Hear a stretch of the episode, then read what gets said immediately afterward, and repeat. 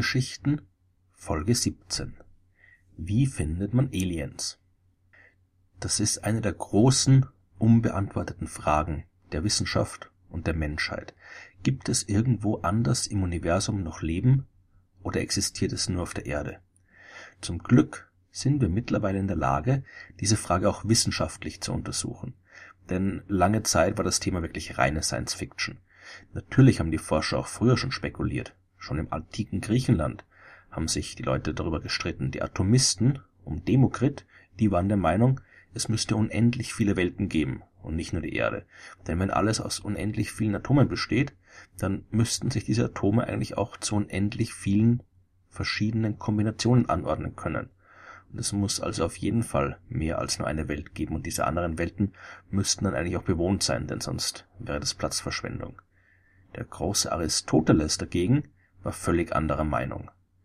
Der hat gesagt, es kann nur eine Erde geben, denn Aristoteles glaubte nicht an die Atome des Demokrit. Der war der Meinung, dass alles aus den klassischen vier Elementen besteht. Feuer, Wasser, Luft und Erde.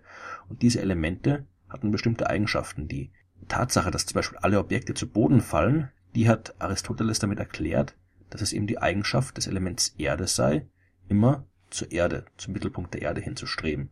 Feuer und Luft dagegen, die wollen von der Erde weg, in Richtung Himmel. Wenn es da draußen aber noch eine weitere Welt wäre, eine zweite Erde, ein zweiter Planet, wie die Erde, dann müsste das, was aus dem Element Erde besteht, ja ebenfalls zu ihr hinstreben oder eben von ihr weg in Richtung unserer Welt.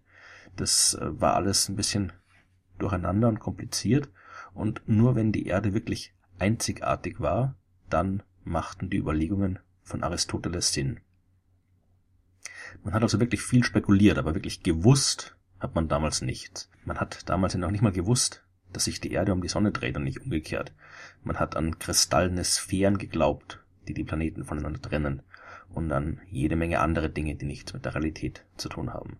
Wir mussten warten, bis Galileo Galilei, Johannes Kepler und Isaac Newton zu Beginn des 17. Jahrhunderts die moderne Astronomie begründet hatten und die Menschen langsam anfingen zu verstehen, wie Planeten und Sterne wirklich funktionieren.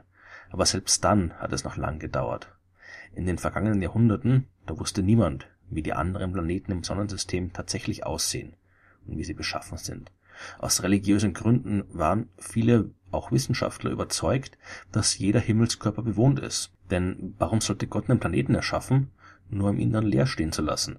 Und auch die Sonne, die hielt man lange für einen ganz normalen Planeten der nur von einer Schicht aus leuchtenden Wolken umgeben war. Und natürlich muss auch so ein wichtiger Himmelskörper wie die Sonne bewohnt sein. Der kann nicht leer stehen. Noch bis in die erste Hälfte des 20. Jahrhunderts hinein hielten viele Wissenschaftler es durchaus möglich, dass auch auf der Venus, unserem Nachbarplanet, Leben existiert. Immerhin war die so groß wie die Erde und nur ein bisschen näher an der Sonne. Auf der Venus könnte es also eine warme Dschungelwelt geben, die voller Leben ist, voller Pflanzen, voller Bäume, so wie bei uns irgendwo im tiefen Amazonas oder in Afrika. Auch der Mars galt als potenziell lebensfreundlich. Man musste wirklich abwarten, bis in den 1960er Jahren die ersten Raumsonden auf Mars und Venus gelandet sind, um zu erkennen, eindeutig zu erkennen, dass die beiden unbewohnt und frei von Leben sind. Beim Mars besteht zumindest noch die kleine Hoffnung, dass man da irgendwann Bakterien oder andere Mikrolebewesen findet, die sich dort früher mal befunden haben oder die vielleicht immer noch dort leben. Bis jetzt sind aber alle Versuche erfolglos geblieben, irgendwo in unserem eigenen Sonnensystem außerirdisches Leben zu finden. Aber es gibt ja noch die extrasolaren Planeten. 1995 war endlich klar, dass sich Aristoteles geirrt hat. Es gibt da draußen andere Planeten, die andere Sterne umkreisen.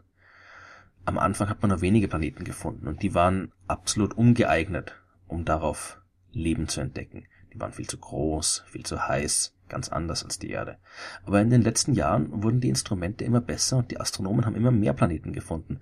Heute kennen wir schon fast tausend Planeten, die tatsächlich konkret entdeckt worden sind, die andere Sterne umkreisen und alle Beobachtungsdaten legen nahe, dass da noch viel mehr Planeten sind. Wir wissen dank der Beobachtungsdaten mittlerweile, dass Planeten völlig normal sind. Genauso normal wie Sterne. Die Milchstraße hat knapp 200 Milliarden Sterne und im Durchschnitt hat jeder Stern mindestens einen Planeten. Und unsere Milchstraße ist nur eine von vielen Milliarden Galaxien. Da draußen gibt's also wirklich jede Menge Planeten. muss es dann nicht auch jede Menge Leben geben? Das ist eine verlockende Vorstellung, aber die muss nicht unbedingt richtig sein, auch wenn es schön wäre, wenn sie richtig ist. Es stimmt schon, je mehr Planeten, desto größer ist die Chance, dass da auch irgendwo noch Leben ist. Aber wir wissen noch nicht, wie Leben entsteht. Wir wissen nur, dass es auf der Erde einmal entstanden ist. Vor ungefähr dreieinhalb Milliarden Jahren und nicht mal das wissen wir genau, wann es exakt entstanden ist. Und auch wenn die Wissenschaftler schon wirklich ein paar gute Ideen haben, wie das Leben entstanden ist, kennen wir noch jede Menge Details nicht. Und die müssen wir kennen, wenn wir abschätzen wollen, ob es anderswo auch noch Leben gibt.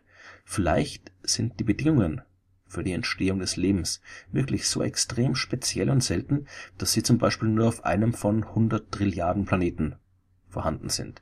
Und dann nützt es auch nichts, wenn das Universum voll mit Planeten ist. Dann sind wir eben tatsächlich genau der eine Planet von allen 100 Trilliarden im Universum, auf dem das Leben entstanden ist. Und die ganzen anderen Milliarden, Milliarden Planeten sind tot und unbelebt. Das ist natürlich eine extreme Sicht auf die Dinge, und auch ich finde es wahrscheinlicher, dass die Sachen nicht ganz so extrem sind. Aber wir wissen es nicht und wir dürfen die Möglichkeit nicht außer Acht lassen, dass wir tatsächlich allein im Universum sind. Wir müssen suchen, wir müssen Daten sammeln, wenn wir mehr wissen wollen. Aber wie macht man das? Die Sterne sind weit weg, die Planeten sind weit weg. Wie findet man dort Aliens? Wie findet man außerirdisches Leben? Wir könnten einfach abwarten. Vielleicht kommt ja irgendwann mal eine Raumsonde der Aliens vorbei. Das haben wir auch gemacht. Wir haben Voyager und Pioneer Raumsonden ins All geschickt und dort äh, Informationen über uns, unseren Planeten, das Leben auf der Erde mitgeschickt. Und irgendwann kommen die Raumsonden vielleicht mal zu einem anderen Stern. Die brauchen dafür hunderttausende Jahre, um einen Stern zu erreichen. Und selbst wenn es dann dort noch einen bewohnten Planeten gibt, ist es unwahrscheinlich, dass äh, diese winzige Raumsonde gefunden wird. Und das äh, gilt für uns genauso. Ja? Also zwischen den Sternen ist einfach viel zu viel Platz. Das Universum ist riesengroß und diese ganzen Geschichten von Warpantrieb, Hyperraum, Überlichtgeschwindigkeit, die sind eben leider wirklich nur Science Fiction. Denn äh, mit dem brauchen wir nicht rechnen. Also direkt werden wir die Aliens so schnell nicht zu Gesicht bekommen. Äh, wir brauchen nicht warten, dass irgendwelche Raumsonden, Raumschiffe auftauchen. Wir müssen wirklich, wenn wir eine ernsthafte Chance haben wollen, außerirdisches Leben zu finden, dann müssen wir nach indirekten Hinweisen suchen. Das könnten wir so machen wie im Kinofilm Contact. Da hat man nach Radiosignalen gesucht, die von anderen intelligenten Lebewesen ausgesandt wurden. Das ist natürlich prinzipiell möglich. Und das wird auch gemacht. Da gibt es das SETI-Projekt, Search for Extraterrestrial Intelligence. Da scannt man den ganzen Himmel mit großen Radioteleskopen ab und sucht nach genau solchen Signalen. Wir haben auch selbst schon mal mit Radioteleskopen Signale ins All gesendet, damit uns jemand hört. Aber das ist auch wieder die Wahrscheinlichkeit, die uns Probleme macht. Die ist sehr gering, dass wir hier erfolgreich sind, denn der Himmel ist groß, da gibt's jede Menge Sterne und man muss genau im richtigen Moment, mit genau dem richtigen Instrument, genau in die richtige Richtung blicken und das ist eben wirklich unwahrscheinlich. Vor allem, weil es ja auch nur dann funktioniert, wenn man eine außerirdische Zivilisation findet. Und äh, wir sollten uns jetzt nicht so sehr darauf konzentrieren, nämlich Star Trek und Star Wars Aliens zu suchen. Das Leben muss ja nicht unbedingt zwingend intelligentes Leben sein. Das wäre eine ebenso riesige Sensation, wenn wir einfach nur eine außerirdische Pflanze irgendwo finden könnten. Und das liegt wirklich im Bereich dessen, was wir machen können und was auch realistisch ist, auch für kürzere Zeiträume. Würden wir unsere Erde aus dem All betrachten, dann würden wir natürlich sofort bemerken, dass da Leben ist. Wir sehen die grünen Kontinente, wir sehen das blaue Meer, äh, in der Nacht sehen wir die Lichter der Städte sowieso, aber äh, wir bräuchten nicht mal dieses detaillierte Bild, um das pflanzliche Leben auf der Erde zu entdecken. Wir bräuchten nur das Licht, wirklich nur das Licht, das die Erde von der Sonne reflektiert. Denn die Pflanzen, die leben ja vom Sonnenlicht.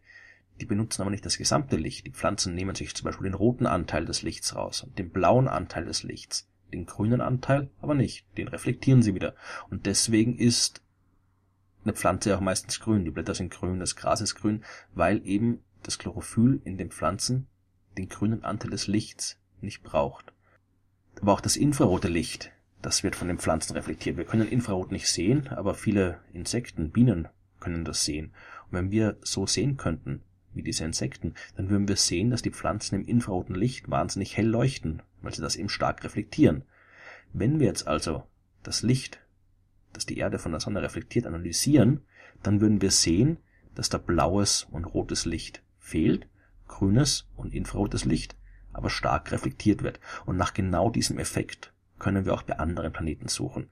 Zumindest bald. Noch sind unsere Teleskope nicht gut genug, damit wir das Licht der extrasolaren Planeten direkt sehen können. Dafür sind die Planeten viel zu klein und viel zu weit weg und werden vom hellen Licht der Sterne überstrahlt. Aber die nächste Generation der Teleskope, die wird es können. Gerade wird in Chile das European Extremely Large Telescope gebaut. Das wird laut Plan zumindestens, in der Realität wahrscheinlich später, aber laut Plan soll es 2022 fertig sein.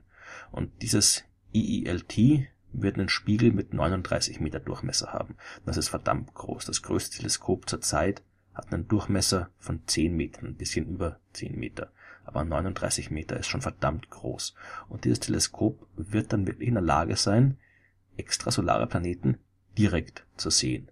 Zwar auch nur als winzige Lichtpunkte, aber mehr braucht man nicht, denn dann kann man das Licht analysieren und wenn es da draußen irgendwo Leben gibt, dann werden wir es finden.